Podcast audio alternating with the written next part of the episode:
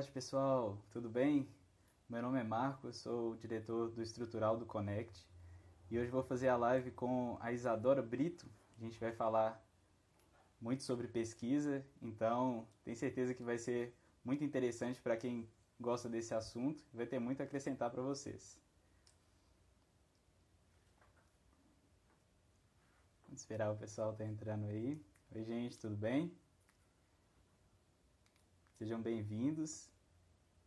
Daqui a pouquinho eu já vou chamar a Isadora. A gente vai falar sobre pesquisa científica. Ela que é fundadora do programa Pesquisa Mais. Vai ter muita coisa interessante para poder contar para vocês aqui hoje. Tenho certeza que vai ser muito produtivo. Vou esperar uns 5 minutinhos para o pessoal ir entrando e, e aí sim eu chamo ela. Enquanto isso, é, já gostaria de dizer para vocês que que já estão aí presentes, que é, acompanhem a live até o final, que nós vamos é, disponibilizar um presente no final dessa live. E se você sabe de algum amigo que, que curte esse tema, que gosta de pesquisa, use esse aviãozinho aí embaixo, mande essa live para ele para que ele possa assistir também. E depois dessa live a gente também vai postar é, esse conteúdo no feed. E aí então vocês podem também marcar outras pessoas lá para poderem curtir isso também. A Aline já entrou, Pedro, sejam todos muito bem-vindos aí.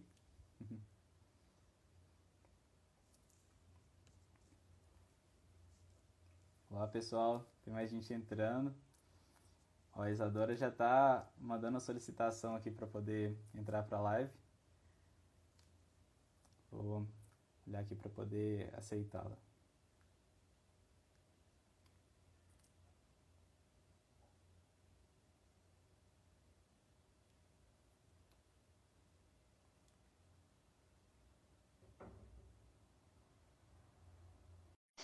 Vamos ver se o convite chega para ela lá.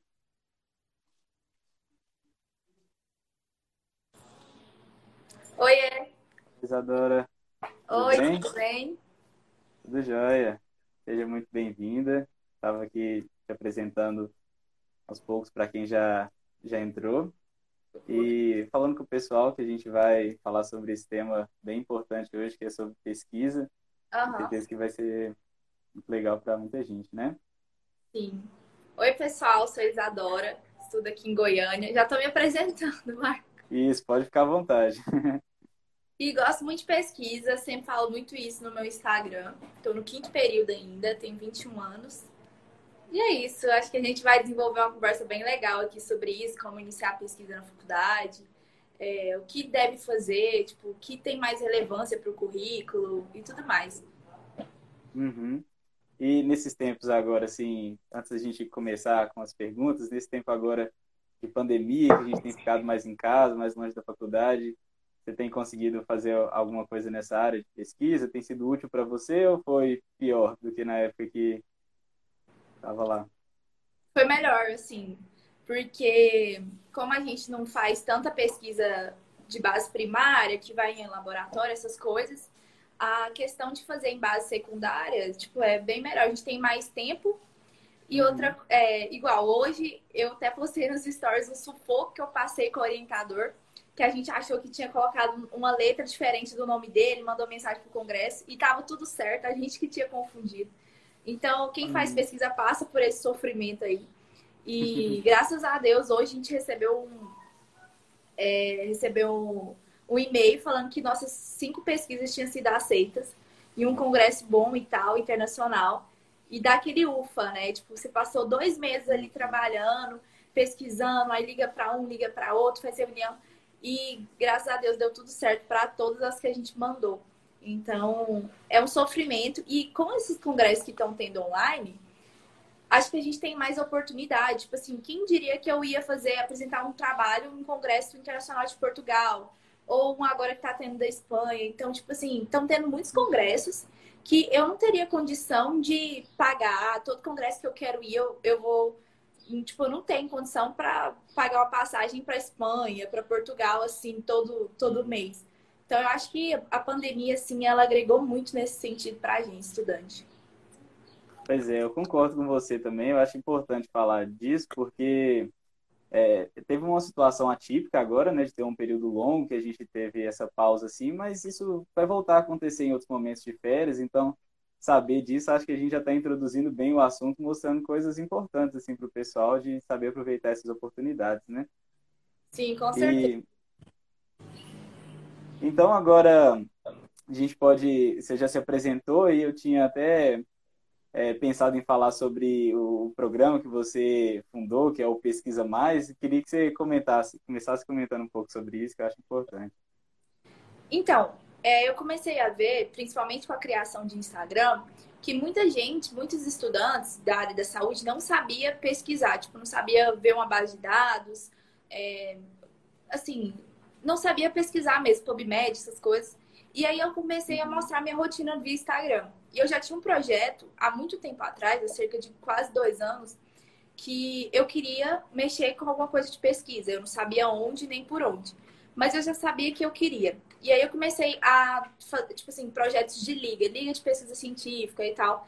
E eu vi que, tipo assim, o poder de abranger era muito pouco, era só ali na minha região, na minha faculdade. E quando você abre, assim, para o seu Instagram, para a sua vida, as coisas ficam maiores, né? E eu comecei a ver isso com o Instagram. A galera começou a se identificar comigo. Tanto que meu Instagram, no início, não era para pesquisa, era uma coisa para oratória mesmo, para eu desenvolver a minha fala, eu falando com os stories uhum. com a galera e fazendo lives. E aí eu comecei a perceber que eles estavam identificando com, tipo assim, é, com as minhas pesquisas que eu tava postando, a minha rotina e tal. E aí eu falei, vou colocar esse projeto, né, tipo, para jogo. E aí eu comecei a dar aulas para estudante de medicina. Hoje a gente está na quarta turma de pesquisa científica, que é grupos de produção científica. Então a gente faz, desenvolve grupos realmente de produção. Então, Isa, na minha faculdade não tem pesquisa, o professor de metodologia é, não ensina tanto sobre isso, não tem uma didática legal. É, você me ensina? Claro, aí a gente desenvolve grupos de estudo para pesquisa científica. Aí eu comecei, aí eu falei, cara, por que, que eu não fundo uma startup ou alguma empresa sobre isso, né? Porque é uma coisa que eu gosto, que eu sei que no futuro eu quero fazer parte de alguma coisa assim relacionada, mas, tipo, eu não sei como, como fundar alguma coisa fora a faculdade. Eu não queria ter esse vínculo com a faculdade, porque você sabe que é burocracia, né? Uhum, eu já participei de, de, centro acadêmico e, tipo assim, aí tem a burocracia que você tem que fazer o que eles estão pedindo e tudo mais. E eu falei, ah, vou fundar minha empresa, que é uma mini startup, que é o Pesquisa Mais, né? Que é o Pesquisa, eu tô até com a canequinha fazer propaganda, que é o Pesquisa Isa Mais. Aí eu falei, cara, a melhor coisa é juntar o útil ao agradável. Eu vou, eu vou ajudar quem quer ser ajudado, porque você não entra no Pesquisa Mais se você realmente não, não produzir. E vou agregar o maior número de pessoas. Então, foi, esse foi o meu desenvolvimento e sempre de encontro ao que eu quero para minha vida, que é ajudar o número de pessoas. Por isso que eu entrei na medicina, né? E aí eu vi uma, uma maneira de me sobressair o que a galera não estava fazendo, porque o pessoal não gosta tanto de pesquisa, sabe? Então, hum. do meu jeito, da minha didática de explicar as coisas, eu acho que fica mais fácil, sabe? Pelo menos é o que eles falam. Ah, que coisa boa. Isso aí é bom para o pessoal já ver que assim foi muito bem selecionado quem, com quem a gente ia conversar na live de hoje, que você já é uma pessoa que já entende bem do assunto, que já até ensina outras pessoas sobre isso. Então, foi o principal motivo que a gente pensou em te chamar para convidar para poder participar dessa live. E é, acho que a gente pode assim, aproveitar para. Ah, antes disso, eu quero reforçar os comentários que eu fiz no início do vídeo, que essa live ela vai ser repostada lá no nosso feed e aí as pessoas vão ter oportunidade para quem não pode assistir agora, vocês podem enviar para essas pessoas que têm interesse no tema, mas principalmente para quem pode assistir agora, é muito importante que, que quem está aí assistindo que possa mandar também para essas pessoas pelo aviãozinho lá embaixo, é só clicar nele e mandar para quem se interessa pelo tema, para algum amigo que possa gostar desse assunto. Então, prosseguindo, é, acho que a gente pode começar falando sobre os principais caminhos, né, para poder entrar numa pesquisa, por onde a pessoa pode começar, de assim, você tem estruturado assim algumas possibilidades dos caminhos que essas pessoas podem tomar? Bom, assim, é bem muito que eu falo. É, se você quer uma iniciação científica, o ideal é você ter uma base boa, né? Você já saber muita, não muita coisa, mas o básico você já ter dominado ali. Então eu sempre é, faço uma divisão assim que eu mesma criei, que seria o básico, o intermediário e o avançado.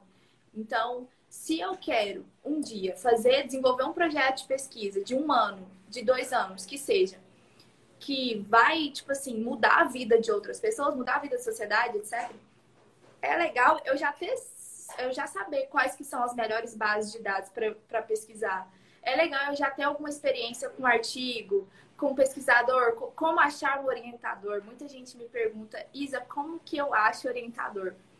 É, os nossos professores, eles são bombardeados, principalmente quando tá chegando a época do PIBIC, de e-mails. Professor, eu quero isso, não sei o quê. E qual é a melhor forma de você, tipo, garantir a sua vaga antes? É você mandar a mensagem antes. Então, se ele vai abrir agora em janeiro, manda agora, manda seu currículo Lattes agora. É, não tá me respondendo no e-mail, Isa, vai no, no, no, Telegram.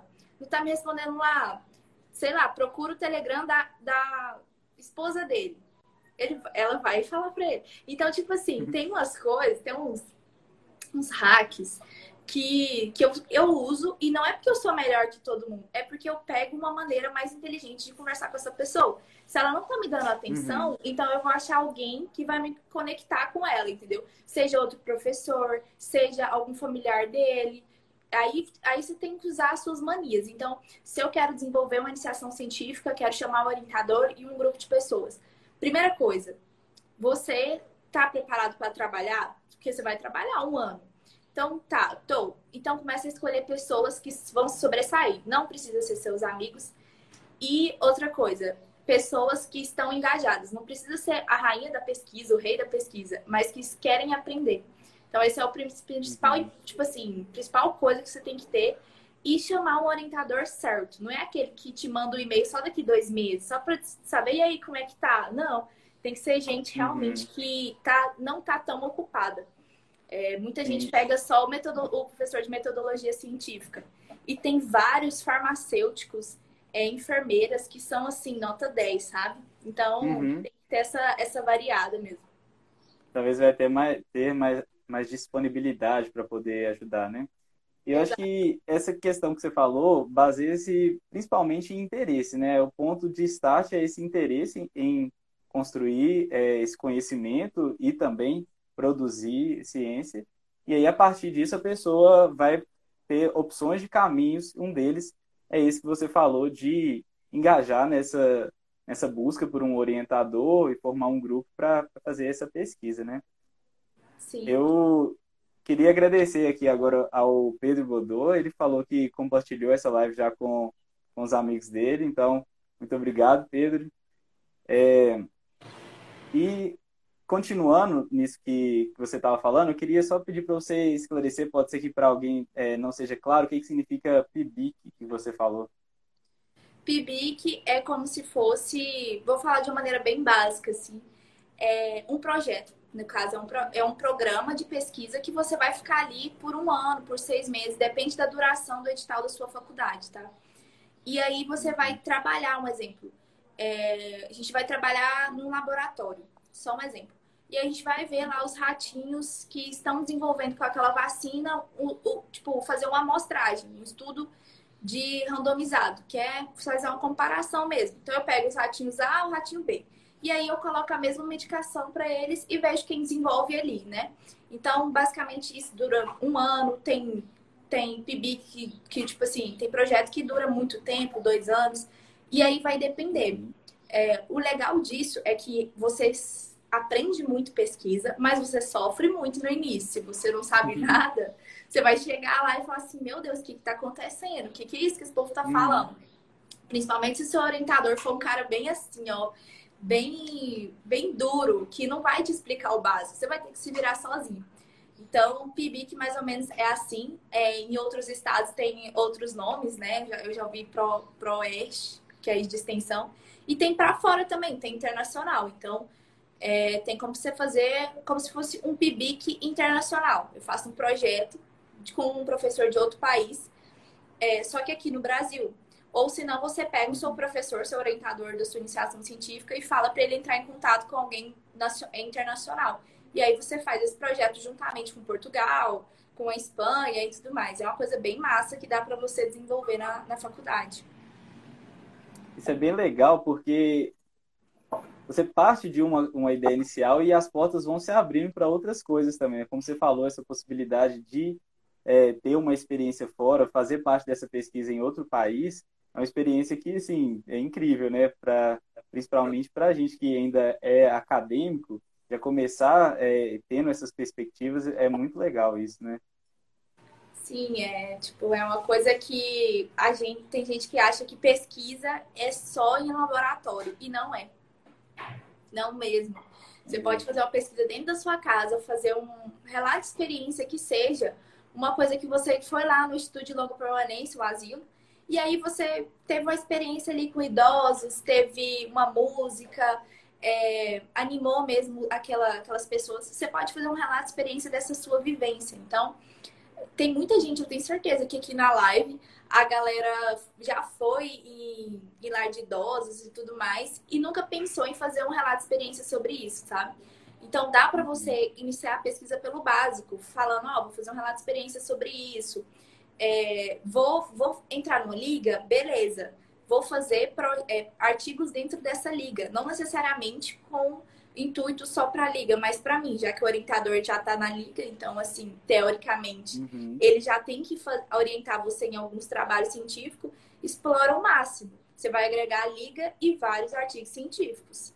Então, é, esse é um truque de liga, né? É muito massa isso. Você entra na liga e faz e desenvolve coisas além da liga. Faz um projeto de extensão, faz artigos e tudo mais. Então é uma coisa que um vai levando ao outro coisas começam a se entrelaçar com isso daí, né? Isso. Acho muito legal também que você comentou essa, às vezes essas coisas assim que a gente nunca pensou, mas que são possíveis.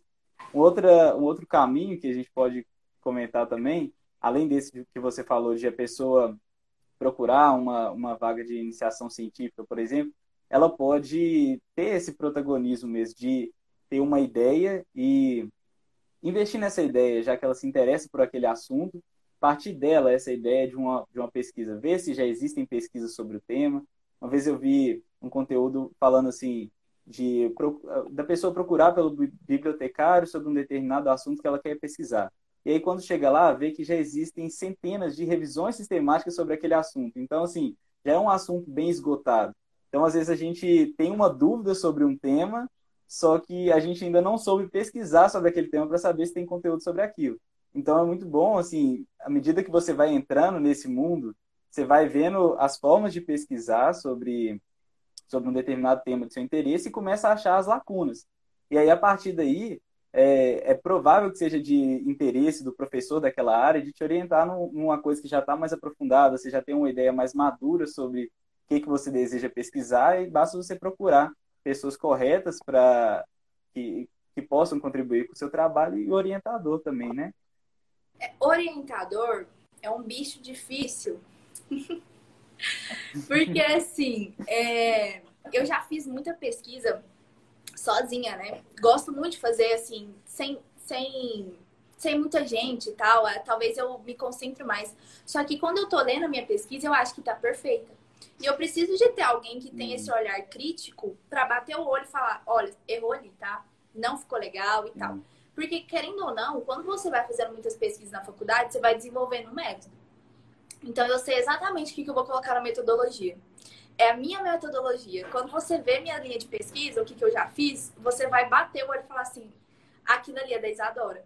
Porque eu começo assim e eu termino mais ou menos parecido assim, entendeu? na maioria das minhas pesquisas. Uhum. E aí, é, o orientador, ele tem o estilo dele, ele tem a pegada dele. Então, aí você tem que e moldando, né? É aquele negócio. Compensa ter vários orientadores durante a faculdade? Não, para mim não. Porque assim, é melhor eu, eu me fixar com um e confiar muito nele do que eu ficar indo de um em um e mandando e-mail e tal. Só que assim, o e-mail que você tem que mandar pedindo essa orientação tem que ser muito muito incisivo e você tem que mostrar mesmo para que, que você veio. Eu, eu brinco com os meninos que não é hora de, de falar que você é humilde. Porque você tem que mostrar as suas cartas. Você tem que mostrar uhum. uma, primeira coisa, interesse. Segunda coisa, proatividade.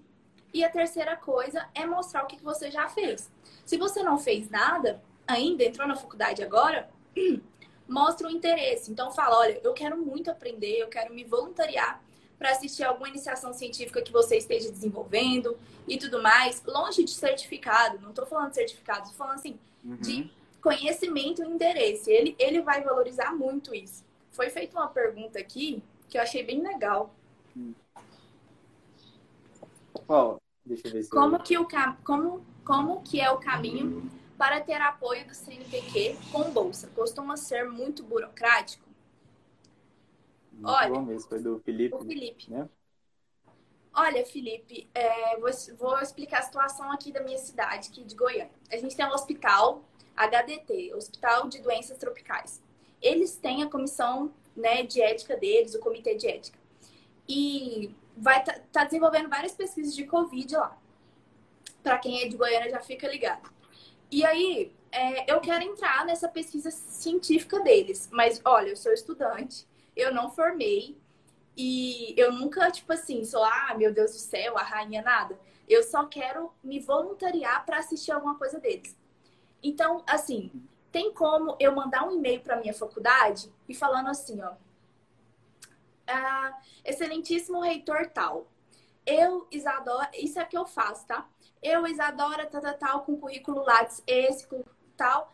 É, eu queria iniciar uma pesquisa com bolsa no projeto que está tendo do Hospital HDT, o qual tem um comitê de ética tal, com uma bolsa da faculdade, para levar o nome da faculdade para essa pesquisa científica.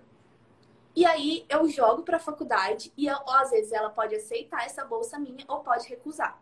Essa é uma forma de você conseguir uma bolsa, bolsa pela faculdade. Outra forma seria você pelo ministério, né? Realmente pela Secretaria de Educação dentro da de Goiânia. Então eu vou lá, converso lá com os Secretaria de Educação e falo que a gente está precisando de bolsas de pesquisa na faculdade tal, porque a gente está desenvolvendo muitos projetos, o nosso orientador é o tal, o nome dele e tudo mais. E a gente queria uma bolsa da, da de Goiânia, da cidade. Eles vão, aí eles vão olhar e tal. Se for o caso de aceitar, eles vão te aceitar com a bolsa da prefeitura. Outra coisa seria a bolsa do Ministério da Educação, que é aquelas que eles mandam sempre para o PIBIC, para aqueles projetinhos que a gente tem mesmo dentro da faculdade. Então aí depende só do governo, né? Se ele vai liberar ou não. Aí já é uma esfera maior. Mas outras duas bolsas que a galera não costuma falar é a bolsa da você ir lá com a cara de pau mesmo e mandar um e-mail e falar assim, olha, tá tendo um projeto de, de, de Covid dentro da UTI do hospital tal. É, eu, eu tô voluntária lá né, dentro dessa pesquisa e eu queria uma bolsa para mim, para deslocar, deslocamento, para mandar um pouco de dinheiro, financiar a pesquisa. A faculdade tem a possibilidade de me mandar esse dinheiro? Porque eu vou estar tá levando o nome da faculdade. Querendo ou não, vai ser Isadora da tal, tal, tal. E eles podem uhum. sim te dar uma bolsa e você colocar essa no seu currículo, etc.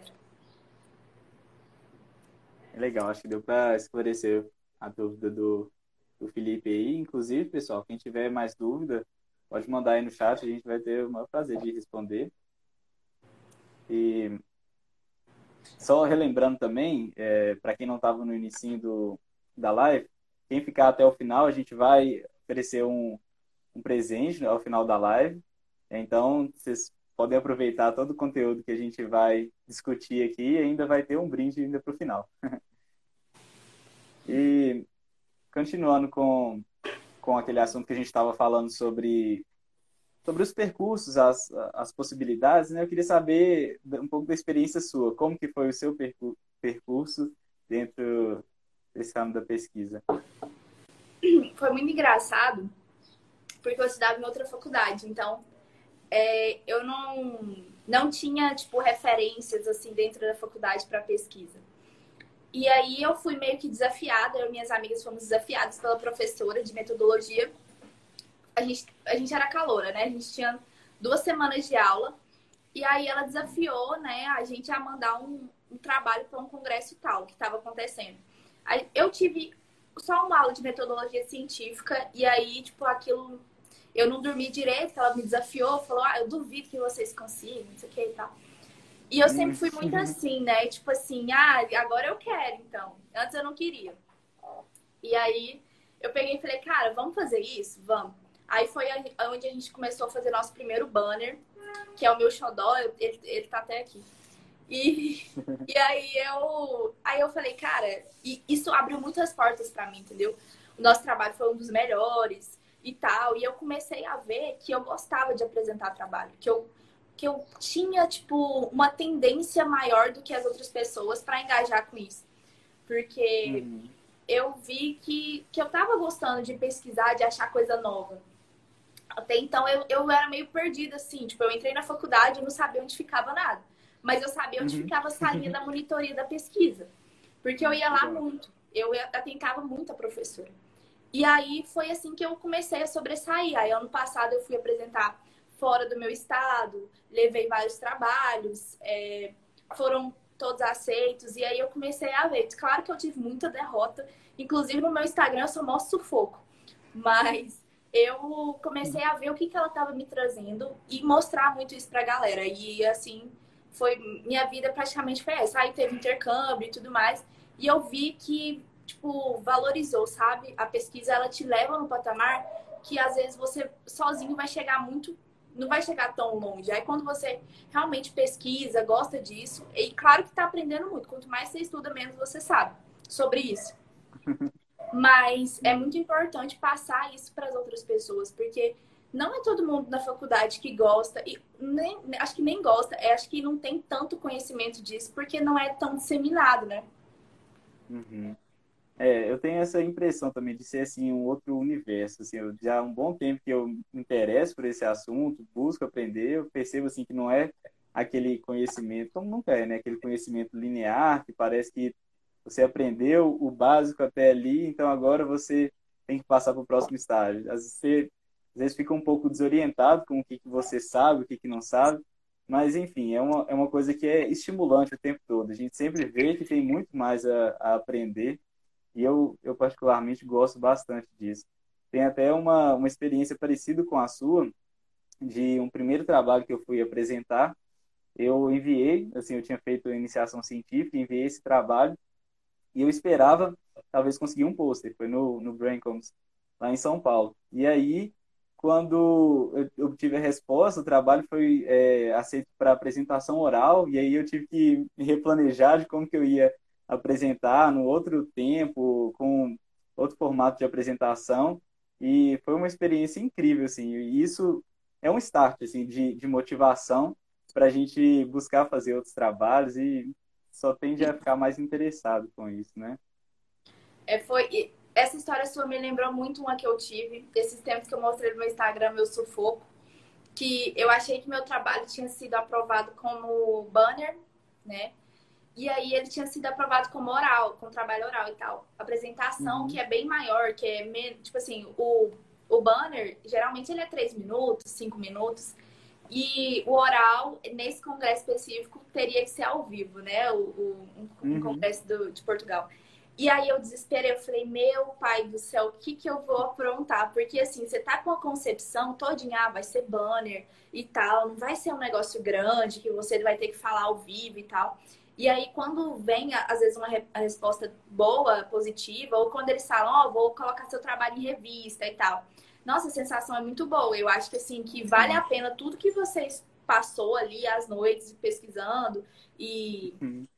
E fazendo tudo para acontecer. Eu acho que vale muito a pena, principalmente quando acontece essas essas como que fala é... essas recompensas, né? Essas recompensas, é tipo, eu acho que que compensa além do seu currículo, né? Eu acho que a experiência de apresentar um trabalho em um congresso grande ou em uma conferência é uma coisa que você vai levar pro resto da sua vida. Aquele friozinho na barriga, nervosismo nunca vai passar. Uhum. Você pode aprender formas de oratória, pode aprender um monte de coisa. Mas assim, o frio na barriga, eu acho que é o mais top. Eu gosto, né? Tipo, uhum. então é. é, é muito louco, assim, muito louco. Também sou suspeito para falar disso. e é, quais que são os, os trabalhos assim que, que, você já fez assim desde quando você começou lá a partir daquele primeiro pôster até agora, é, quais tipos de trabalho você fez? Você já teve alguma experiência assim, de pesquisa primária, talvez em bancada, clínica? Ou mais aquelas que você comentou, por exemplo, de ter feito agora na quarentena, aproveitar desse momento para fazer mais em casa essas pesquisas de revisão? assim? Então, é, iniciação científica eu comecei agora sobre é, como achar, tipo, desenvolver alguma coisa para doença de Alzheimer, né? Então, mais voltado para neuro e tudo mais, como achar algum método paliativo ali para evitar o menos sofrimento daquela pessoa.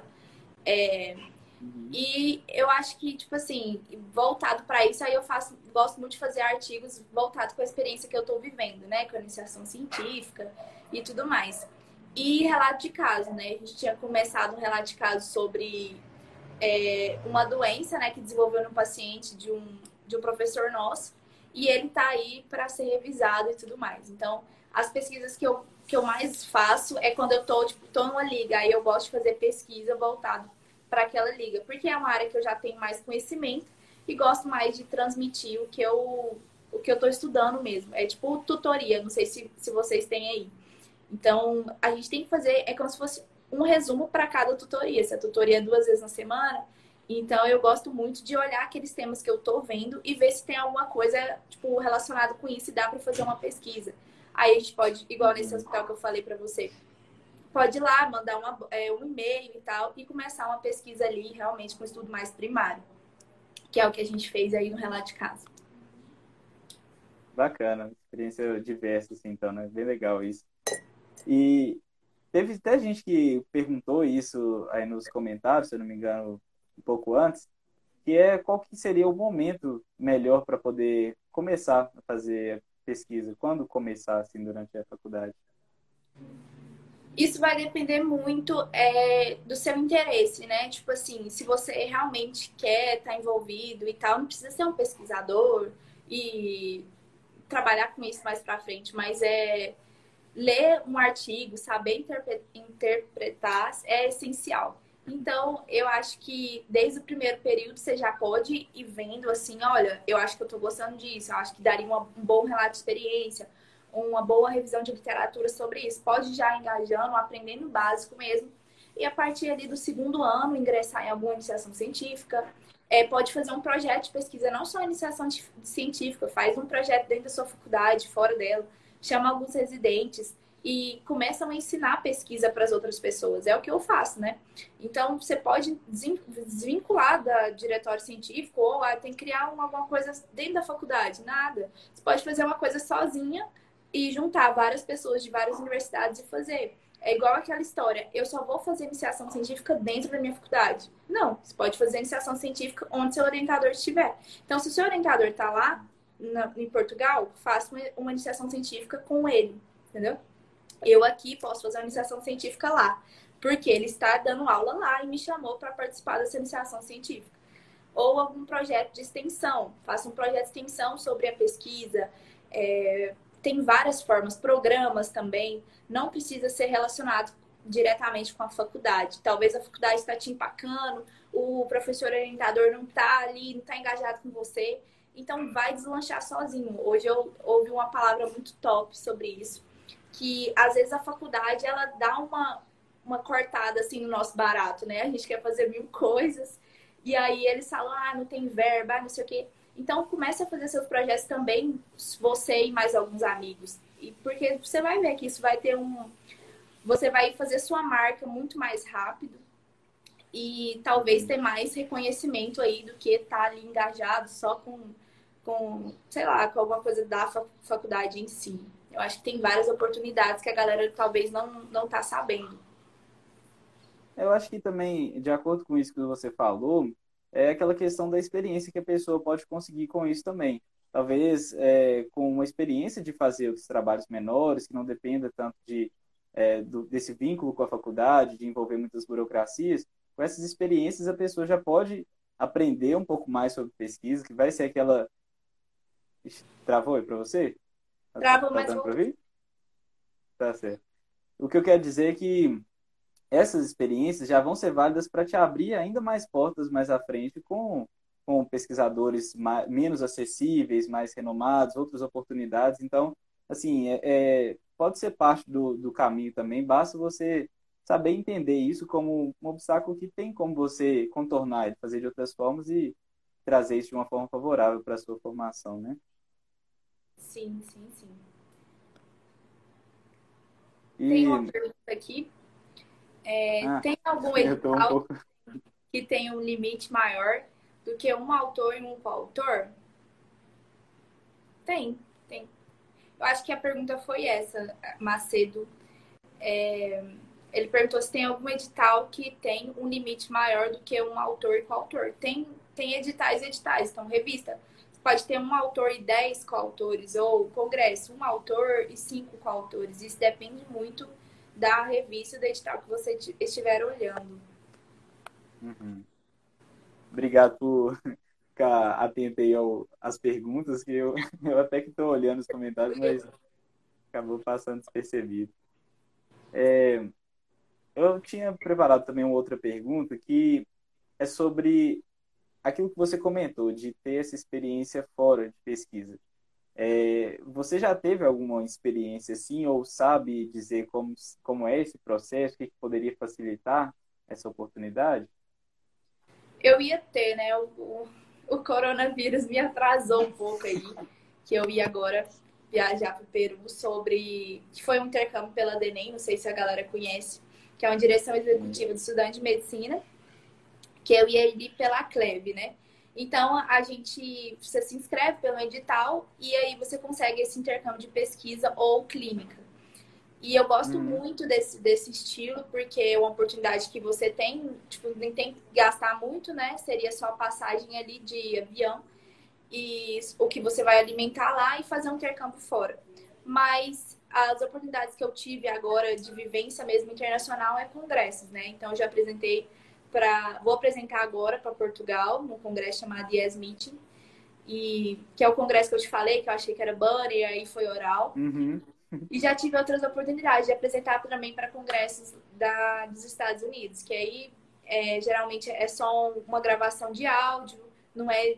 Porque lá eles têm muito esse negócio de, de preconceito, né? Eles não gostam muito de ver um vídeo da pessoa, porque pode ter esses preconceitos, tanto com a cor, tanto por várias coisas. Sei lá, tem tatuagem, aí tem gente que tá avaliando e tem preconceito. Infelizmente, tem muita coisa assim é, que ocorre, né? Que eu acho que é um absurdo. Mas eu já apresentei sim com gravação e tal, e tal, para outros países. E, e tem que ter o um inglês afiado, é uma coisa que, que eu não tenho. Não tenho inglês afiado. Estou até aprendendo muito com, com o professor. E basicamente é isso. Os requisitos é você querer muito trabalhar em cima disso e buscar aí a língua inglesa, né? Porque é a língua da ciência, querendo ou não. Uhum.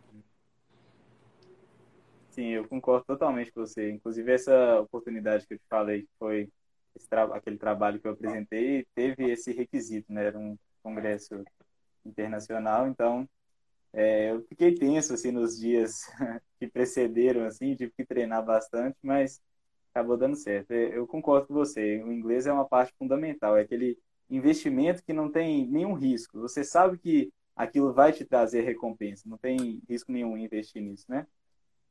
É, e é, você, você comentou aí que você teve essa, esse trabalho que você submeteu lá para Portugal. Você já chegou a apresentar esse trabalho ou você ainda vai apresentar? Não, vou apresentar agora, dia 7 de setembro, ao vivo. Ai, ai. É uma. Bacana. É uma sensação, assim, muito boa, né? Caramba, foi, foi aceito e tal. Vai ser. Todos que foram aceitos para o oral vai ser é, indexado numa revista muito boa, que vai para o PubMed. Mas tem uma, uma sensação assim de friozinho na barriga, né? Então tem que treinar muito uhum. e tentar também não ficar uma coisa robotizada, né? Às vezes a gente treina, treina, treina e fica, ai ah, meu Deus, introdução, é isso, isso, isso. Não tem nem expressão facial. Principalmente no inglês, né? que a gente que vai ser avaliado por três cientistas mais um médico. Então vai ter uma, uma carga assim maior, tanto de tensão quanto de perguntas e eu vou ter que me sobressair aí conta sobressair eu mesma, né? Esse negócio de ser melhor do que eu fui ontem. Porque eu já apresentei também, mas online é uma coisa mais difícil, né? Se apresentar online, a internet pode cair, se a internet cair, acabou. E, uhum. e tem que ficar ligado. Atenção maior. É, tem que ficar ligado, uhum. tipo assim, ficar muito esperto, mas eu acho que vai dar tudo certo, se Deus quiser. É sim, boa sorte para você. E aproveitando que você comentou aí do, do desses trabalhos serem indexados, serem publicados em revistas indexadas, é, eu acho que seria bacana se a gente comentasse um pouco sobre isso também, porque é uma coisa que gerou muita dúvida para mim no início, eu acho que pode esclarecer também para o pessoal. O que que são essas revistas indexadas? Como que é esse mundo, assim? Bom, é, vou dar um exemplo assim. A gente tem aquele Qualis, né, que a gente vê ali na plataforma Sucupira, que é aqui da América Latina, lá para fora não tem. É, lá eles vão olhar basicamente é o fator de impacto daquela revista que você está mandando, que é o fator de impacto é a citação é, da revista dividido pelos documentos, pelos papers que ela publicou naquele ano, nos últimos dois anos. E cada revista vai ter um fator de impacto. Então, revista muito boa, de coração, de, a Jama, a Jama que fala, ela tem um fator de impacto muito bom. É, New England, fator de impacto muito bom. Então, eles vão avaliar o fator de impacto daquela revista e também olhar a questão da se você já publicou outras coisas, se você tem uma linha de pesquisa contínua. Então, se eu comecei a escrever de cardio, então eu tenho uma linha de pesquisa que eu falo assim, já, já fiz muitas pesquisas sobre isso. Isso vale até para sua residência. Então, se você está indo para uma residência que você tem pesquisas mais de cardio e não tem uma várias pesquisas, cada um de uma coisa. A pessoa que está te avaliando, que está te entrevistando, ela tende a te aceitar maior, porque a sua residência é de cardio. Aí ela pega uma outra pessoa em comparação com você que fez de neuro, fez de cardio, fez de geriatria, fez de um monte de coisa. Então, a linha de pesquisa dela é mais bagunçada, entendeu? Além dela prestar cardio, ela poderia prestar, prestar outro, outro, outra residência. Então, ela tende a te aceitar maior. Então, acho que é uma das ah. formas aí que a galera, tipo assim, que eles vão olhar na sua, pra ver, na sua residência em si, sabe? Então, é, é uma coisa... Acho que Nesse caso da residência, eu vou falar assim com relação ao público daqui de Minas Gerais, que tem um intuito de fazer pelo menos a prova para cá, é, costuma não ter tanto problema com relação a isso, sabe? É, imagino que deva ser o caso daí então do, do seu estado, mas aqui a gente tem até um, um, processo já bem criterioso já, então ele já tem delimitado assim pontos para cada atividade, independente de qual área que ela seja, sabe? Então imagino que deve ter alguns processos que envolvem entrevista, principalmente. Esses processos devem poder contabilizar um pouco mais essa questão da área. Mas é, só para mostrar que assim também tem lugares que não, não importa muito isso. Basta você ter tido aquela experiência, porque é igual o que a gente está falando. Essa experiência ela acaba sendo válida para várias áreas. Eu, por exemplo, ainda não, não sei qual área, por exemplo, que eu vou fazer para qual hora que eu vou aplicar para fazer para eu fazer a residência. Então, tendo uma oportunidade de fazer uma pesquisa que seja na área de cardio, por exemplo, vai ser válido para eu ter é, o aprendizado sobre a pesquisa como um todo, entender sobre bioestatística, sobre um delineamento de estudo. Essas, essas ideias assim são básicas da pesquisa como um todo. Então a pessoa acaba tendo esse básico assim formado, independente da área que seja, né? Então Sim, sim. Não, é, é, tem várias e várias residências, né? Então, se eu quero para Minas, aí eu olho para SU ali. Se eu quero São Paulo, eu olho para USP e tal. Cada uma tem, tem o seu processo de seleção, né? É, USP mesmo, eles vão olhar que ela vai ter a prova de entrevista, né? Vai ter a análise curricular ali para fora também, para os Estados Unidos. Então, eles não vão olhar tanto suas ligas, eles não vão focar tanto nisso, que eles não gostam muito por causa que acham que a, uhum. que, acha que a pessoa vai ficar muito específica para aquela área. Eles vão olhar suas publicações ali, né? Então, o PubMed ele é um dos melhores em comparação ao Cielo e o, o Lilacs, porque são bases de dados aqui da América, é, da América Latina. Então, eles vão dar prioridade para os de, de fora. Uhum. É, te, ah, teve mais uma outra pergunta aqui, então, antes da gente finalizar, que era qual. Peraí, que ela subiu aqui agora. qual o nome desses congressos é, que você comentou sobre de Portugal? E dos Eu coloquei aqui de Portugal, Yes Meeting, que vai desenvolver agora ainda. Ele é todo ano, acho que ele está na 47 edição. E o de, dos Estados Unidos foi ano passado. que, que eu mandei, né, o áudio e tudo mais, sobre. Era um congresso de pediatria, pedi, pediatrics, alguma coisa relacionada com a criança, eu não lembro, que ele já aconteceu. Mas o de Portugal é esse aqui mesmo. Tem Instagram e tudo mais. Uhum. Bacana. É, acho que a gente conversou bem sobre os temas principais que eu tinha planejado para conversar com você aqui hoje. Eu tenho certeza que deve ter dado uma, um direcionamento melhor para o pessoal, uma luz para quem se interessa pelo assunto. E como eu tinha prometido, né, no final aqui da live, a gente vai oferecer para vocês que acompanharam até aqui é, uma oportunidade de receber um material pelo. É... Desculpa, eu esqueci o. Como chama aquele aplicativo com... parecido com o WhatsApp? Telegram, pelo Telegram, gente. Telegram, isso. Muito obrigado. É, e aí, nesse, nesse Telegram, vocês vão receber o material que a gente produziu sobre esse assunto. E para ter acesso a esse material, é, vocês devem acessar pelo link que está na nossa bio. É, e, e, vai, ter, vai ser necessário uma senha, que é a senha que ela é MBE, que significa Medicina Baseada em Evidência, que tem a ver com esse tema que a gente tratou aqui hoje. Então, desfrutem lá desse, desse conteúdo que a gente produziu para vocês e muito obrigado por terem permanecido até o final. E muito obrigado também a vocês, Adora, pela, pela disponibilidade de tempo, por ter é, se proposto a, a, falar sobre esse tema e eu acho que isso é, foi bem interessante assim para todo mundo que estava assistindo. Imagina, eu que agradeço. Gosto muito de falar desse tema, muito mesmo que é uma coisa que eu quero desenvolver mais e aprender mais com as, com as pessoas, todo mundo. Eu acho que, é, igual eu te falei, quanto mais eu acho que eu sei, nada eu sei. Então, quanto mais estudar realmente e, e praticar mesmo, não só ficar estudando aqui dentro de casa e tal, palestrar e, e, falar sobre artigo e apresentar, acho que a gente sabe muito mais e passar o conhecimento adiante, né? Não adianta nada eu ficar ah, eu aprendi isso, olha, chegou um congresso para mim isso. Então, tipo assim, tudo que eu que tá chegando para mim, eu tô sempre repassando no meu Instagram. Então, o Yes, o yes Meeting mesmo, eu já tinha falado dele antes mesmo de publicar alguma coisa ali. E eu sempre vou falando, se quem quiser me acompanhar, me segue aí no Med.extra, que eu sempre vou falar, tá falando disso e foi um prazerzão. E o congresso de vocês, eu tô muito ansiosa. Vai ter submissão de trabalho para eu já contar pro pessoal? Com certeza, a gente vai, inclusive, publicar esses trabalhos em, em revista indexada. Então, o pessoal que se interessa pelo assunto, outro brinde para vocês no final desse, dessa live, que é falar sobre isso. O congresso, a gente está todo vapor trabalhando para que ele aconteça no ano que vem. E vai ter, sim, aceitação de, de trabalhos. Então, está respondido. Top! Já vou falar pro pessoal do meu Instagram seguir vocês e acompanhar todas as novidades. Que... E me aguarde que eu vou tentar mandar um trabalho, hein? Oh, vamos ficar aguardando, isso mesmo. Muito obrigado, viu, Isadora? Obrigado a todos que acompanharam até aqui. E é isso. Tchau, gente. Um abraço. Tchau.